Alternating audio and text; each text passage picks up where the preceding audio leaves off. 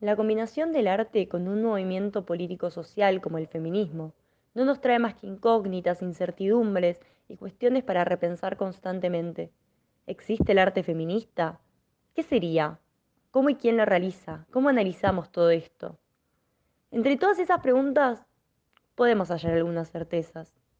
La primera sería, como dijo alguna vez María Luisa Benberg, es hora de que las mujeres nos atrevamos a atrevernos.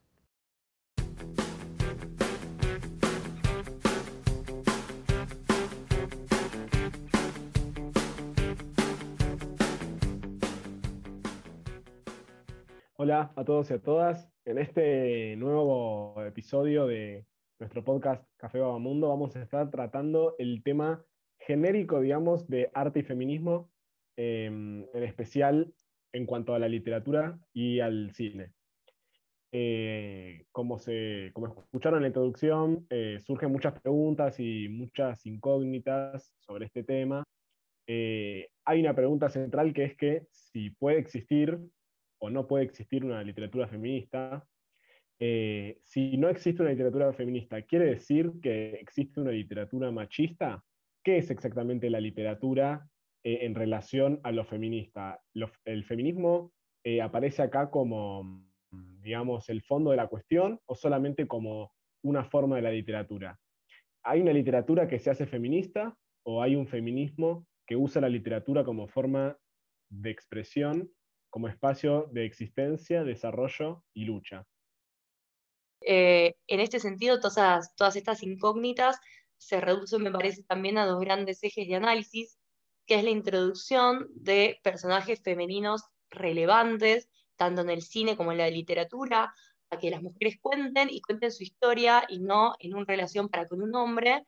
Pero por otro lado, y que a mí me parece, no sé si más importante, pero sí, eh, haciendo un poco de bajada de línea, que es la efectiva inserción de eh, aquellas mujeres que deciden dedicarse al arte, y en lo particular hoy al cine y a la literatura, al mercado laboral eh, en estos aspectos. Que la dirección de cine, por ejemplo, deje de ser un trabajo de hombres. Y bueno, un poco, un poco eso es lo que estos ejes son los que venimos a charlar en el, episodio de hoy. Sí, si nos remontamos, por ejemplo, a la historia, en la historia de las mujeres en la literatura, ¿no? Eh, no es muy distinto a las mujeres, a la vida de las mujeres en la vida social, digamos. Siempre se concibió a las mujeres como seres incapaces o, de menor valor. Eh, entonces, todas las producciones artísticas, eh, si uno ve a lo largo de la historia, fueron en su mayoría este, hechas por, por varones. De todas formas, es interesante pensar eh, a las mujeres en la literatura y en la historia como a qué nos hacemos referencia, ¿no? Eh, lo mismo puede pasar con el cine. Eh, las mujeres en la literatura, esto específicamente, ¿a qué nos referimos cuando hablamos de esto? ¿Nos referimos a las mujeres haciendo la literatura? Esto es, escribiendo. ¿Nos referimos a las mujeres participando como un público particular, esto es las mujeres como lectoras, eh, nos referimos a las mujeres en la ficción propiamente dicho, esto es eh, personajes o protagonistas que sean mujeres. Entonces, el lugar de la mujer también es importante en el arte en general, em, entenderlo, eh, desde qué pensar que desde qué perspectiva estamos hablando del lugar que ocupan las mujeres en el arte, ¿no? Sí, total, total. Y, retomando entonces, como decíamos, lo que son estos ejes de análisis, por ejemplo, lo que decíamos este, de, la mujer como personaje, ¿no? Ahí me parece que esto que estoy contando no es muy nuevo, pero el famoso test de Betchel, acá te, te vinculo el cine y la literatura, este test está inspirado en el ensayo de Virginia Woolf, eh, Una habitación propia, que básicamente lo que dice es eh, los criterios para que se pase este test son que aparezcan por lo menos dos personajes femeninos, que hablen entre ellos y que sea sobre algo distinto un hombre. Eso significa que hay un rol eh, relevante de la mujer como personaje eh, en el cine o en la literatura. Se dice que casi ninguna película reconocida en los premios Oscar logró pasar este test. Creo que los últimos fueron solamente dos, una cosa así. Sí, no, y además, por ejemplo, en literatura, uno, vos nombraste a los Oscars, que si se quiere es como, mm, como un lugar así muy mainstream, digamos, pero que igual refleja el estado de, una industria, ¿no? Eh, por ejemplo, si uno va a la literatura, digamos, el, Oscar de la literatura es el premio Nobel de literatura, y si uno ve en las entregas de los Oscar, de los Oscar, mira, me sale el fallido, eh, de los premios Nobel, entre 1907, que fue el primer premio Nobel, y el, el, 2020, que es este año, que se entregó particularmente a una mujer, a una poeta estadounidense, frente a 101 hombres que ganaron el premio, 101, ganaron 16 mujeres. Es decir, es bestial la diferencia. Sí, total, total, es abismal. Eh, me pasa mucho sentarme a decir, bueno, quiero ver directoras mujeres y me encuentro que la gran mayoría del catálogo son hombres y por eso eh, marco mucho este ejercicio a, las personas que nos gusta el cine, sentémonos, veamos, digo, ya todos sabemos que Kubrick hace las pelis, que Scorsese también, pero ¿qué mujeres hacen cine? y, qué hacen. Eh, para el final del podcast, escuchando hasta el final, les voy a tirar un par de nombres de, directoras que fui descubriendo en esta investigación y que están muy buenas. Así que, Miguel, no sé si nos querés contar algo más de, literatura, así también de alguna mujer eh, que traigas para destacarnos.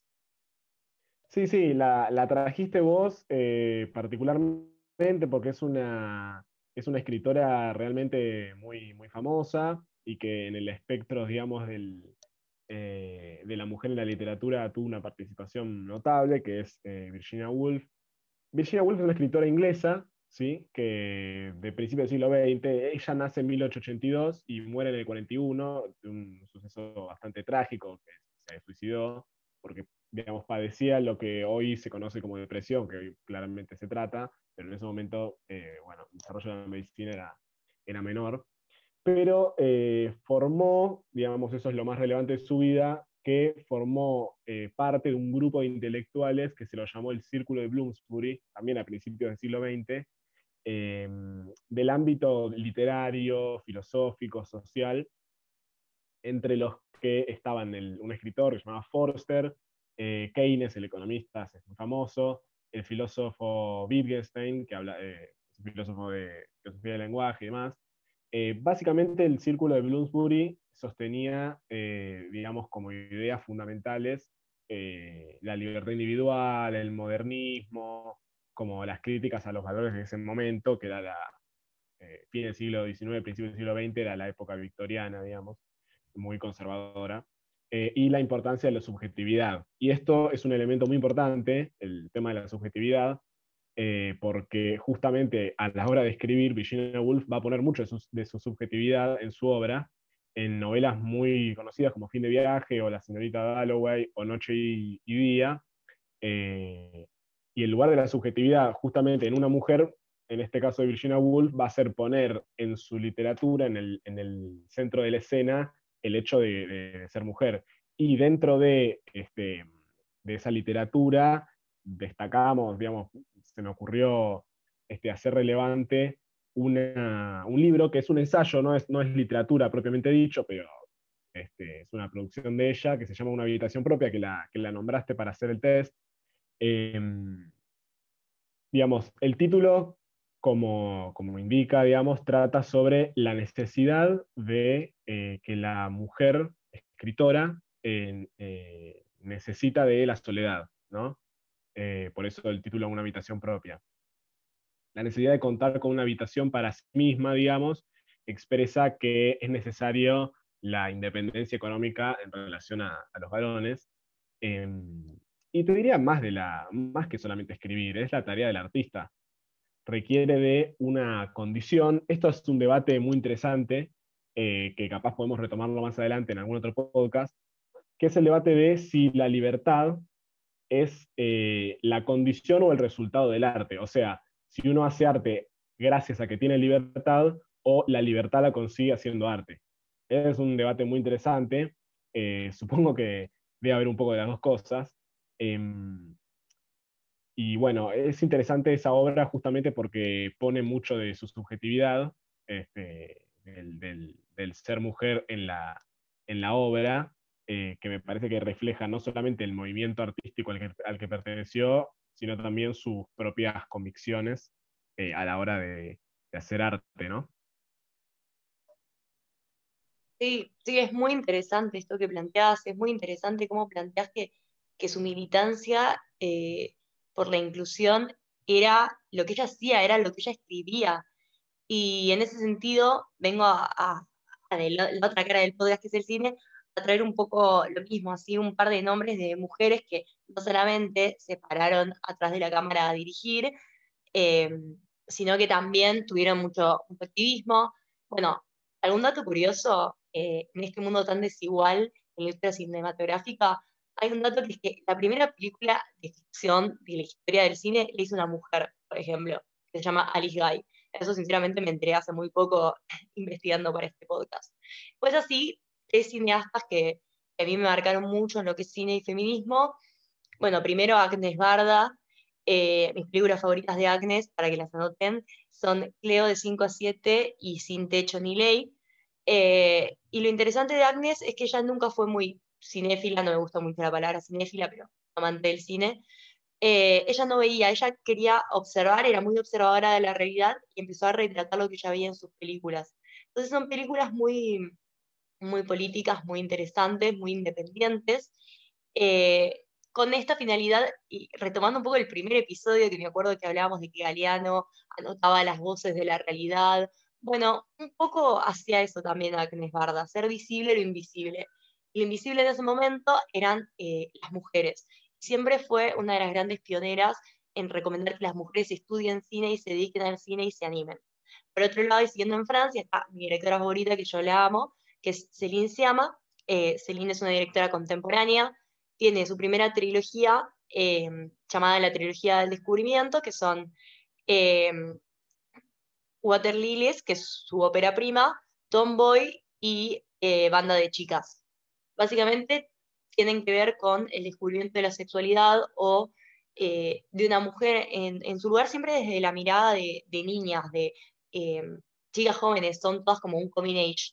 Eh, ella entiende que siempre el arte es político y que no hay que ocultar eso. Entonces, ella milita mucho todo lo que es la libertad sexual eh, de las mujeres y lo hace a partir de estas obras que se las recomiendo. Mi favorita es Tomboy.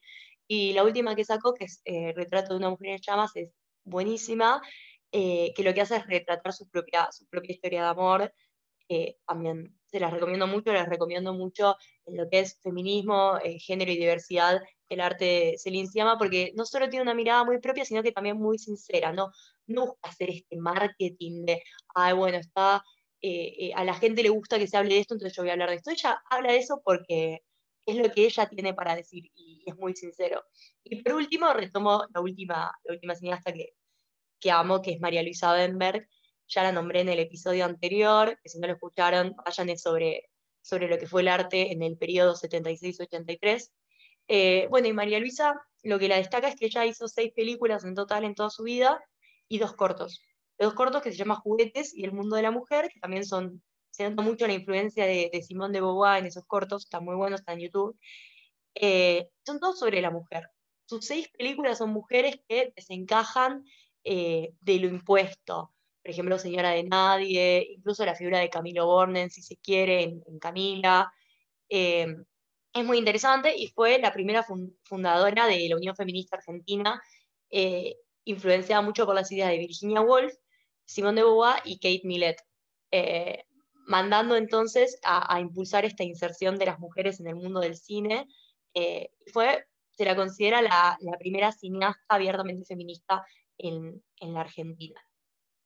Y, y, para cerrar un poco con lo del cine, a mí lo que me hizo mucho ruido eh, es las estadísticas. O sea, vos tenés un 61% de egresados audiovisuales son mujeres, con un 39 varones. Ahora, en los proyectos directivos, el 12% son minas.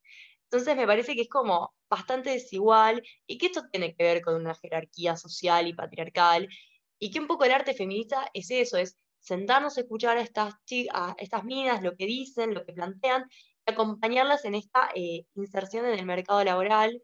Eh, hay, por ejemplo, la Federación Audiovisual eh, Feminista, la pueden seguir en Instagram, hace mucho laburo por la gran lucha hoy del cine feminista, es el cupo 50-50, así que nada, si les interesa, después le vamos a dejar el Instagram en, nuestra cuenta, en arroba para que puedan ver, porque posta hay una lucha muy grande por la inserción de las mujeres en el mercado laboral. La verdad, muchísima data tiraste. La verdad que si uno quiere, quiere ver cine y reflexionar sobre estos temas, viste un montón de data. Estuvo buenísimo.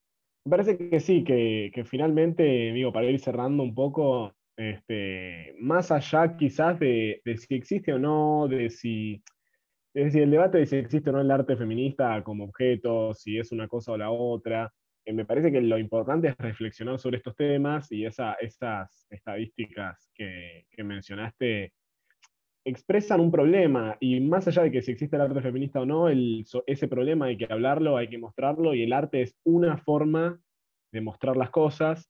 Eh, y de hablar sobre los problemas y sobre las contradicciones, y me parece que eso es lo valioso del arte feminista, exista o no exista.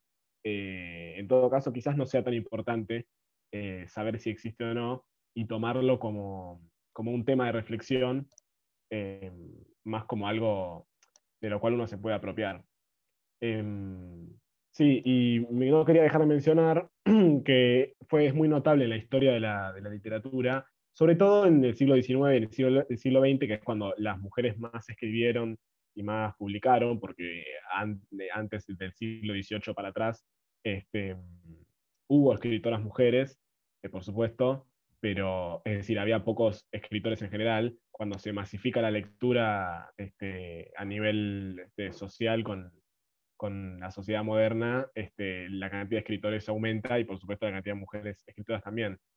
Y, es notable cómo hasta hace no mucho, hasta hace muy poco, eh, muchas escritoras mujeres tuvieron que usar seudónimos masculinos para escribir, para que le mandaran sus cuando les mandaban sus ejemplares a las editoriales, las editoriales eh, directamente este, tenían en cuenta eso.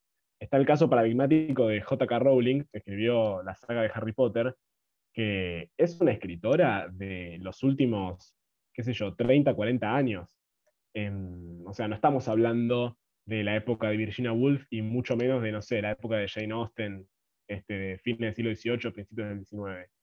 Estamos hablando de una escritora de los últimos años, de hecho sigue viva, y tuvo que usar J.K. Rowling, no, no, puso su nombre, eh, a la hora de mandar sus escritos a la editorial. Lo mismo con la escritora de Mary Poppins, P.L. Travers, eh, Travers, eh, que también tuvo que usar, tuvo que usar seudónimos. Eh, supongo que quizás con el cine pasó lo mismo, pero, pero bueno, reflexiones que me surgen este, después de haber charlado este tema tan, tan interesante, ¿no? Sí, total. Y es que es eso, es sentarse a, debatir y a repensar eh, lo que consumimos cuando nos gusta el cine, la literatura, incluso la música también. nosotros no, nos abocamos mucho a eso, pero, pero también. Así que nada, les vamos a dejar en la cuenta eh, autoras, directoras para, para que puedan ver, para que puedan seguir. Eh, esperamos que les haya gustado, esperamos que les haya invitado a reflexionar qué es lo que consumimos, qué es lo que vemos, a adentrarnos a conocer más mujeres y apoyarlas a su inserción en el mercado laboral del arte. Y eso es, es todo por hoy y nos encontramos en el próximo episodio de Café Vagamundo.